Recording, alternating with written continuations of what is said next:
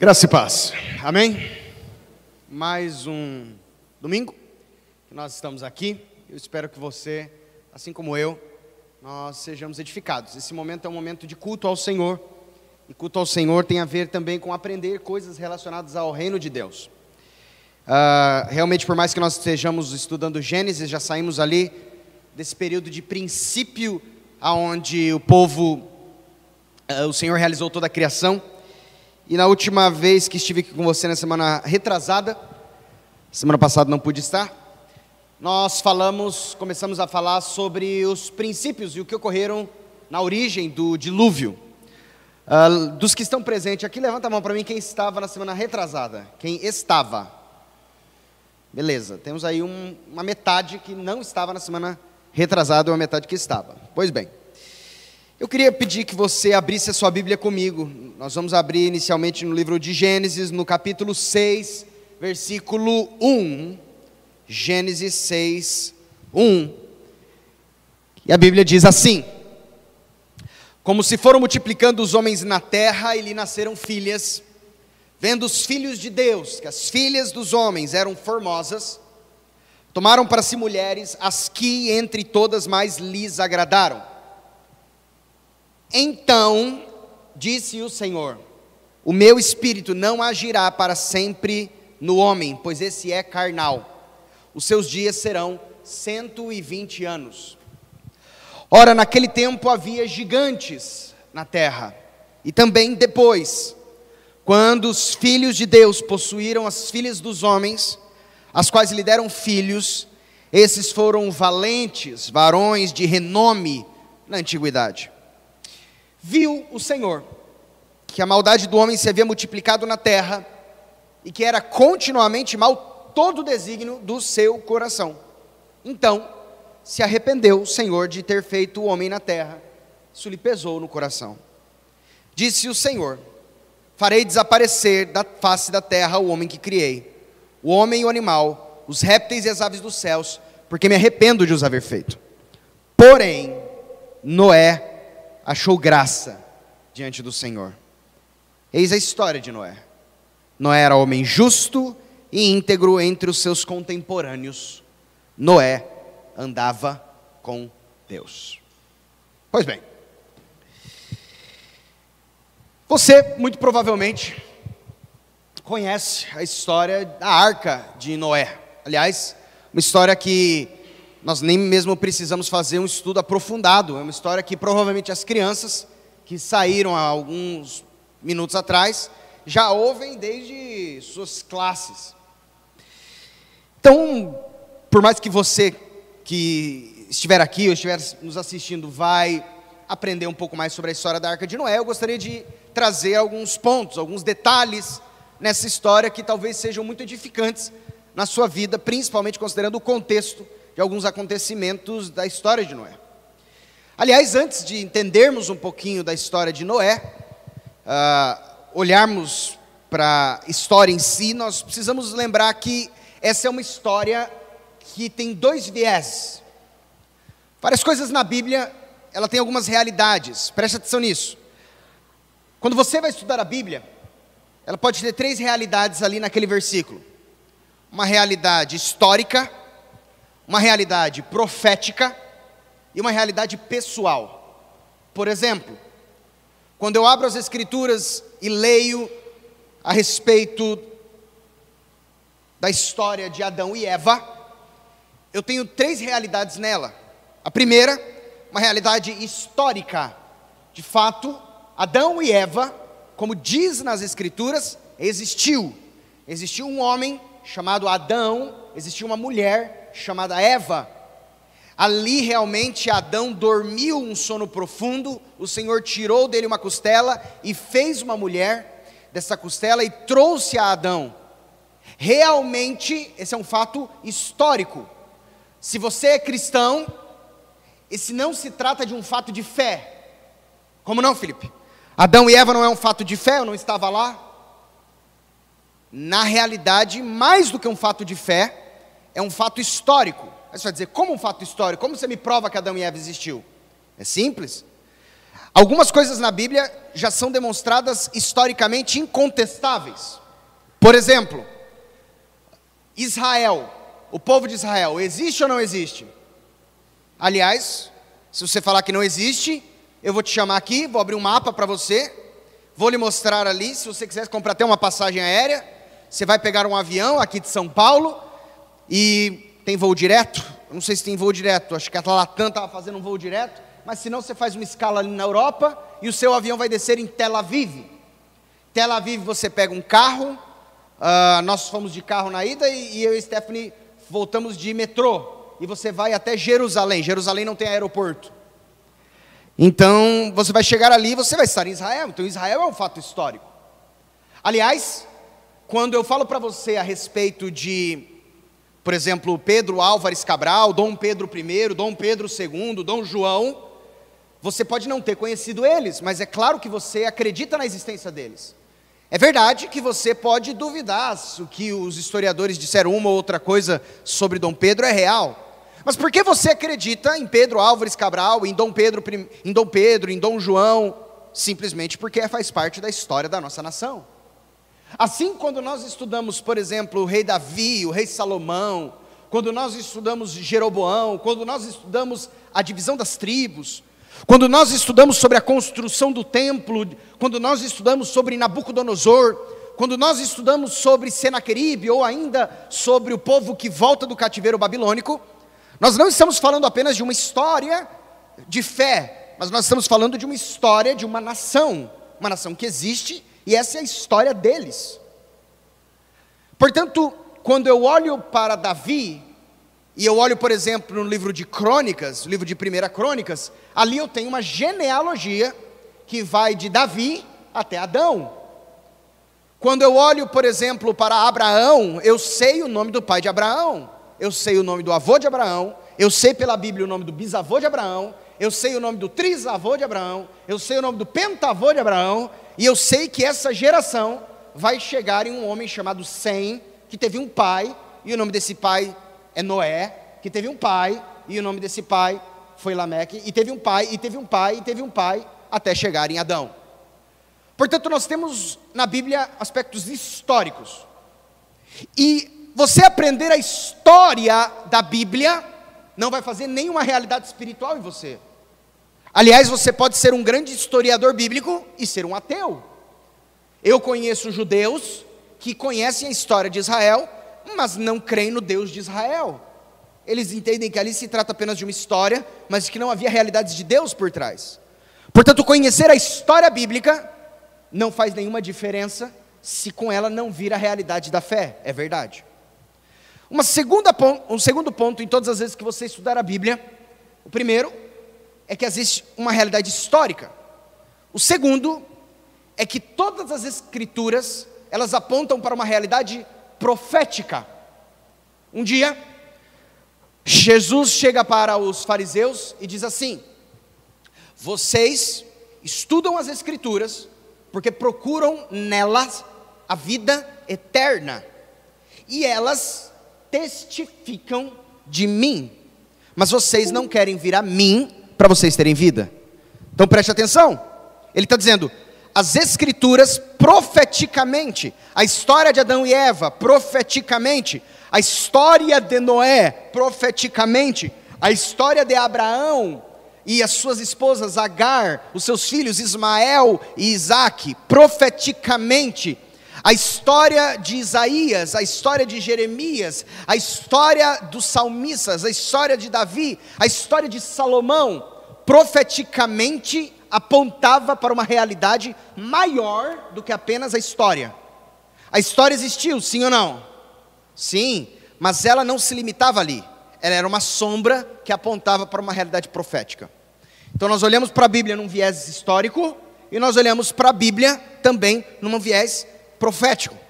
E um terceiro é o viés pessoal, que é quando o irmão Josias está orando ao Senhor por uma situação que ele passou essa semana, e o Senhor, pelo seu espírito, o guia para que ele vá para a palavra, para, por exemplo, como foi lido hoje, a parábola, a parábola, ou a história ali, a parábola do, chamada filho pródigo, ou do pai amoroso, ou do filho rebelde, depende da viés que nós olharmos a história. Mas, como foi trazido para ele pelo Espírito, a história do pai amoroso, que recebe o filho rebelde de volta para casa e faz com que o filho veja realidades que ele nunca viu e que ele entenda coisas que ele nunca entendeu.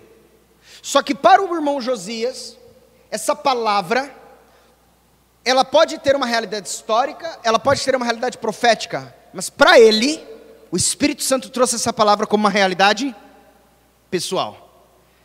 Eu me lembro de uma vez em que eu tinha 12 anos, foi a primeira vez que eu me lembro do Senhor falando comigo na Sua palavra. E eu não me lembro exatamente o contexto, mas eu me lembro que eu estava com o coração apertado, e eu, 12 anos, 12, perdão, 11 anos, me lembro que eu tinha 11 anos, e eu lembro que eu fui para casa, e eu lembro que eu abri a minha Bíblia, e foi a primeira vez, talvez eu já tenha lido outras vezes, mas eu não me lembrava, foi a primeira vez que eu me lembro que eu li esse versículo, aquele versículo que diz: Vinde a mim, todos os que estáis cansados e sobrecarregados ou oprimidos, e eu vos aliviarei. Tomai sobre vós o meu jugo, e aprendei de mim que sou manso e humilde de coração, e encontrareis descanso para a vossa alma, porque o meu jugo é suave e o meu fardo é leve. Quando eu li aquela palavra, com 11 anos de idade, eu me lembro que eu chorei porque eu vi que Deus estava falando comigo. Mas é verdade que naquele momento, historicamente, Deus não estava falando comigo. Historicamente, Jesus estava falando com um grupo de discípulos. Mas profeticamente, espiritualmente, naquele momento o Senhor falou meu coração. Hoje, especial, nós vamos olhar a história de Noé. Pessoalmente, ela pode trazer uma palavra ao seu coração. Historicamente, ela existiu e nós vamos olhar.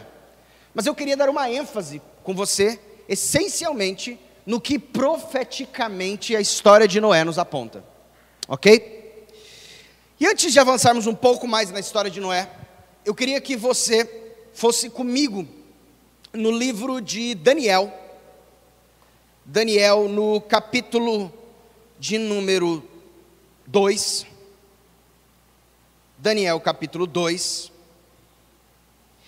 E Daniel, capítulo 2, nos conta a história, daqui a pouco eu falo o versículo especificamente, fica apenas aberto em Daniel 2.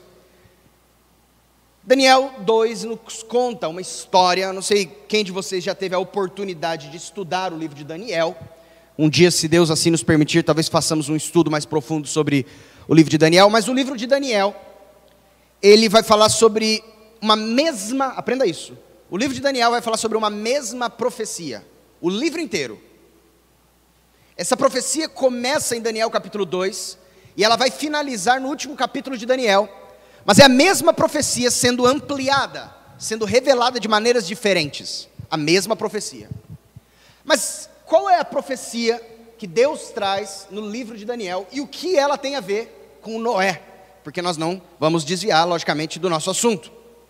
Em Daniel capítulo 2, nós temos uma história aqui que é a história de Nabucodonosor e do seu sonho. Ah, depois você lê com calma, mas a Bíblia vai dizer no começo aqui de Daniel capítulo 2 que Nabucodonosor teve um sonho. E quando ele acordou, esse sonho o intrigou, esse sonho o incomodou. E incomodado, ele chama à sua presença todos os magos, os astrólogos, todos os adivinhos, os videntes do reino da Babilônia. E quando eles chegam na presença de Nabucodonosor, Nabucodonosor diz o seguinte: Eu quero agora que vocês me façam duas coisas. A primeira, eu quero que vocês me contem o que eu sonhei. E a segunda, eu quero que vocês me revelem o significado do sonho que eu sonhei. Os magos disseram: Ó oh, rei, nos conte o sonho e nós diremos o significado. E eles disseram não, e ele disse: Não, vocês me contam o sonho e também o significado. Eles disseram: o que o rei está pedindo, nenhum rei em toda a terra jamais pediu aos seus magos, pois revelar o que sonhou é algo que apenas está com os deuses. E ele disse, disse aos magos: vocês estão me enganando, vocês estão de malandragem. Eu vou dizer o sonho, vocês vão dizer qualquer interpretação. Então, já que não serve para nada, o rei dá uma ordem para que num período determinado se mate todos eles. Dentro dos magos e astrólogos, ainda aqueles que não estavam ali presentes, estava Daniel, Misael, Ananias e Azarias, mais conhecido como Sadraque, Mesaque e Abednego, e Daniel pelo nome de Beltesazar. E esses homens eram homens judeus que foram levados para o cativeiro babilônico, e no capítulo 1 de Daniel você vê como eles chegaram a uma posição de honra. Deus então revela o sonho de Nabucodonosor a Daniel. E Daniel agora chega ao rei e diz que Deus o revelou o sonho e a sua interpretação. O sonho, e agora você caminha comigo, por favor, ali em Daniel, no capítulo 2, no versículo 31. O sonho foi esse: Tu, ó rei, estavas vendo, e eis aqui uma grande estátua. Esta que era imensa e de extraordinário esplendor, estava de pé diante de ti. A sua aparência era terrível. Preste atenção agora nessas partes. Número um, a cabeça era de fino ouro, os peitos e os braços de prata, o ventre e o quadril de bronze, as pernas de ferro, os pés em parte de ferro e em parte de barro. Quando estavas olhando, uma pedra foi cortada, sem auxílio de mãos, feriu a estátua nos pés de ferro e de barro e os esmiuçou. Então foi juntamente esmiuçado o ferro, o barro, o bronze e a prata, o ouro, os quais se fizeram como a palha das eiras no estio, o vento os levou e deles não se viram mais vestígios. Mas a pedra que feriu a estátua se tornou em grande montanha que encheu toda a terra. Esse foi o sonho de Nabucodonosor. Primeira coisa que Nabucodonosor fica, de fato, é surpreso. Muito bem, esse é o sonho. E o que isso significa? Qual a interpretação disso? E Daniel continua, versículo 36. Esse é o sonho e também a sua interpretação, diremos ao rei. Tu, ó rei dos reis, a quem o Deus do céu conferiu o reino, o poder, a força e a glória cujas mãos foram entregues os filhos dos homens, onde quer que eles habitem, e os animais do campo, e as aves do céu, para que dominassem sobre todos eles. Tu és a cabeça de ouro. Qual era o nome do reinado de Nabucodonosor? O nome do, do local onde ele governava? Babilônia. Portanto, Babilônia é a cabeça de ouro. Ele disse: Tu, ó rei, és a cabeça de ouro. Tu hoje és o governo mais poderoso que existe na terra. Tu hoje és aquele que domina sobre todos. Deus permitiu isso com você. Você, ó rei, domina sobre tudo. Tu és a cabeça de ouro. Continuando. Versículo 39. Depois de ti se levantará outro reino inferior ao teu. Ora, o outro reino era os peitos e os braços. Lembre? A primeira era a cabeça de ouro, depois ele viu peitos e braços de prata. Ele diz: Peitos e braços de prata significam, ó rei, que depois da cabeça virá um novo reino. Esse reino, por ser peito e braços de prata, significam que é um reino duplo. A próprio livro de Daniel você vai ver que quem é esse novo reino. Você lembra quem é o reino que veio depois da Babilônia? São os medos e persas o rei do rei Ciro, o rei do rei Dário, está na Bíblia. Aliás, esse rei Ciro é o rei que dá ordem no livro de Neemias, você vai ler, que no primeiro ano ali, o rei Ciro dá ordem dizendo: vocês podem voltar a Jerusalém e podem novamente reconstruir o templo. Isso aconteceu com o rei Ciro, o rei dos medos e persas. Isso acontece ali. Mas lembra, Daniel agora está falando profeticamente, está falando para Nabucodonosor: depois virá um reino diferente, um reino duplo, e ele será inferior ao teu, mas será o maior reino da terra. Quando nós avançamos, continua dizendo o versículo 39: um terceiro reino de bronze, o qual terá domínio sobre toda a terra. É, volto a dizer, eu até recomendo que você depois continue fazendo a leitura de Daniel, que ele vai novamente voltar a essas revelações aqui. Aqui é só um resumo que ele faz ao rei. Esse terceiro reino no próprio livro de Daniel também nos traz essa revelação. É o reino que veio depois dos medos e persas como o reino mais preponderante da face da terra. Você sabe qual foi esse reino? Antes do romano? Os gregos, a Grécia, Aliás, para aqueles que gostam de filmes, vão lembrar talvez um pouco do filme 300, e ali é uma parte de uma guerra que existiu, onde ali os medos e persas era o rei Rodrigo Santoro como ator, não sei se vocês se lembram quem já assistiu esse filme. E ali no filme 300 os gregos começam a guerrear. E aí se você vai ver 300 o filme 2, então agora toda a Grécia se junta para fazer uma guerra contra os medos e persas. E ali, lógico que tem um, fundo hollywoodiano, mas a ideia é a existência das batalhas que existiam entre medos e persas. E aí entram os gregos, da onde você já ouviu falar, por exemplo, de Alexandre o Grande. Alexandre o Grande foi um que é, fez o seu nome poderoso e grandioso. As revelações, se você depois continuar no livro de Daniel, mostra que esse reino seria dividido entre quatro reinos, o reino dos gregos. Aliás, se você estudar a história de Alexandre o Grande, o seu reino é dividido entre seus quatro herdeiros, especificamente. Mas não vamos avançar nisso agora. Mas preste atenção que aqui Daniel está falando com Nabucodonosor. Haverá o teu, tu és a cabeça. Depois virá um reino duplo. Depois virá mais um reino. Estamos falando agora de Babilônia. Depois falaremos agora de medos e persas. Aí falamos agora de gregos ou Grécia. E aí ele avança agora, vamos para o próximo. Versículo 40. O quarto reino será forte como o ferro, pois o ferro a tudo quebra e esmiuça. Como o ferro quebra todas as coisas, assim ele fará em pedaços e esmiuçará. Se nós estudarmos simplesmente a história, veremos que depois dos gregos, nós temos um quarto reino, que é um reino que a Bíblia dá o nome de reino do ferro, ferro da espada, ferro da luta, o ferro, aquele que batalha, aquele que realiza com sangue, aquele que se expande. E de todos esses reinos, o reino que mais se expandiu é este quarto reino, que também está na Bíblia. Qual é o quarto reino depois dos gregos? Os romanos. Aliás, nos dias de Jesus, quem governava toda aquela região eram os romanos. Os romanos, por exemplo, eles enviaram ali para aquela região Pôncio Pilatos como governador, porque eles davam parcial liberdade para que as nações pudessem uh, agir. Os romanos eles tinham uma estratégia. Eles entravam, mas eles não destruíam. Eles entravam nas nações e eles diziam: agora vocês vão nos pagar impostos. Pode continuar com o idioma de vocês, pode continuar com a cultura de vocês, pode continuar com os caminhos que vocês fazem, diferente dos gregos. Os gregos, quando eles entravam, eles entravam e destruíam tudo. Agora é para falar em grego.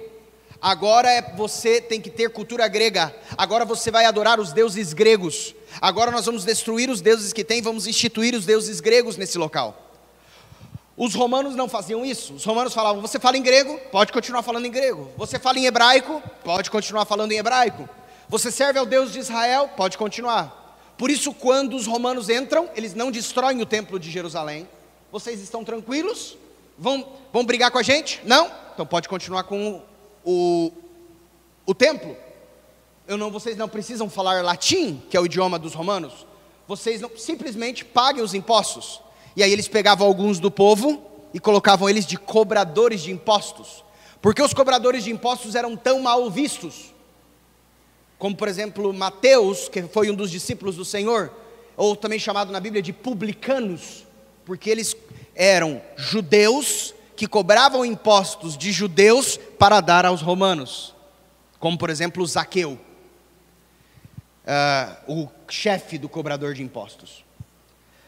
Quando, só para você entender um pouco, o Novo Testamento foi escrito em grego, porque quando o Evangelho foi anunciado às nações ao redor, por mais que Roma fosse o poder predominante, Roma não mudou o idioma. Roma não chegou em Tessalônica e disse: agora vocês vão falar latim. Roma não chegou em Éfeso e disse: agora vocês vão falar latim. Não, Éfeso, qual é o idioma de vocês? Grego, continue em grego. Tessalônica, qual é o idioma de vocês? Grego, continue em grego. Portanto, quando o evangelho foi anunciado, o Novo Testamento foi escrito em grego e não em latim. Mas nós temos agora um quarto reino, portanto, que é esse, o reino de Roma. Lembra da profecia de Daniel? E nós temos agora um quinto reino, versículo 41. Quanto ao que vistes dos pés e dos artelhos, em partes de barro de oleiro e em partes de ferro, será esse um reino dividido. Contudo, haverá nele alguma coisa da firmeza do ferro, pois que viste o ferro misturado com o barro de lodo. Como os artelhos dos pés eram em parte de ferro e em parte de barro, assim por uma parte o reino será forte e por outra será frágil. Esse quinto reino, se você continuar nas profecias de Daniel, você vai ver que este reino, que seria Roma, seria dividido em dez reinos. Assim como os dedos dos pés, nós temos dez dedos dos pés, esse reino seria dividido em dez reinos. E esses reinos não seriam tão preponderantes. Quando você estuda, principalmente no período da Idade Média, você vê que com a diluição de Roma, Roma agora se divide em diversos reinos. A Europa, por exemplo, basicamente, ela nada mais é do que Roma dividida. Porquanto Roma não governava apenas sobre Roma, os romanos não governavam apenas sobre a Itália, mas os romanos governavam também sobre Grã-Bretanha, aonde hoje Inglaterra, também sobre a região onde a atual Portugal, região onde a atual França, onde eles exerciam todo um domínio poderoso e bélico ali. Esses dez reinos, eles se expandem pelo mundo. Aliás, como você sabe, nós estamos aqui no Brasil, mas nós falamos português, porque um dia Portugal decidiu vir para cá e colonizar o Brasil. Os índios estiam aqui, mas eu não falo tupi-guarani, nem falo o idioma dos cadiuels. Assim, os incas e os maias na América Central e na América do Norte estavam lá, mas quando a Inglaterra, por meio de por meio de Cristóvão Colombo, obrigado. Por meio de Cristóvão Colombo, é, fez o descobrimento ali da América do Norte, e nesse descobrimento da América do Norte, o idioma agora se torna então ali o inglês. E quando os espanhóis vêm para a América Central, por isso que o resto da América do Sul fala espanhol. Então, esse último reino, esse quinto reino profético, ele se espalha pelo mundo. E se espalhando pelo mundo, a Bíblia diz que agora virá um sexto reino dessa profecia. E o sexto reino dessa profecia, ele continua agora dizendo. Vamos pegar aqui no versículo 44. Mas nos dias destes reis, ou seja, não é um rei mais, são vários reinos, não é apenas um rei poderoso, não é mais o rei de Roma, o rei da Itália, não é mais o rei da Babilônia, agora são reis. Nos dias desses reis, onde haverá vários reinos, o Deus do céu suscitará um reino que não será jamais destruído. Uau! Ele diz: vai haverá um último reino e esse jamais vai ser destruído. Esse reino não passará a outro povo, esmiuçará e consumirá todos esses reinos, mas ele mesmo subsistirá para sempre. Como viste que do monte foi cortada uma pedra sem auxílio de mãos, portanto não é um reino vindo de homens. E ela esmiuçou o ferro o bronze, o barro, a prata e o ouro. O grande Deus fez saber ao rei o que há de ser futuramente. Certo é o sonho e fiel a sua interpretação. Uau!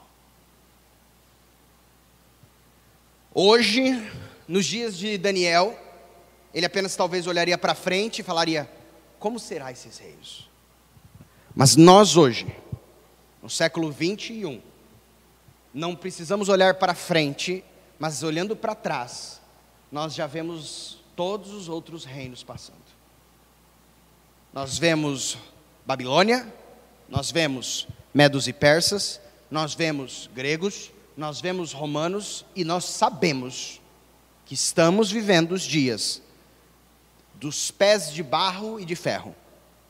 Haverá apenas um reino a ser instituído depois desse, e não será nenhum reino humano mais.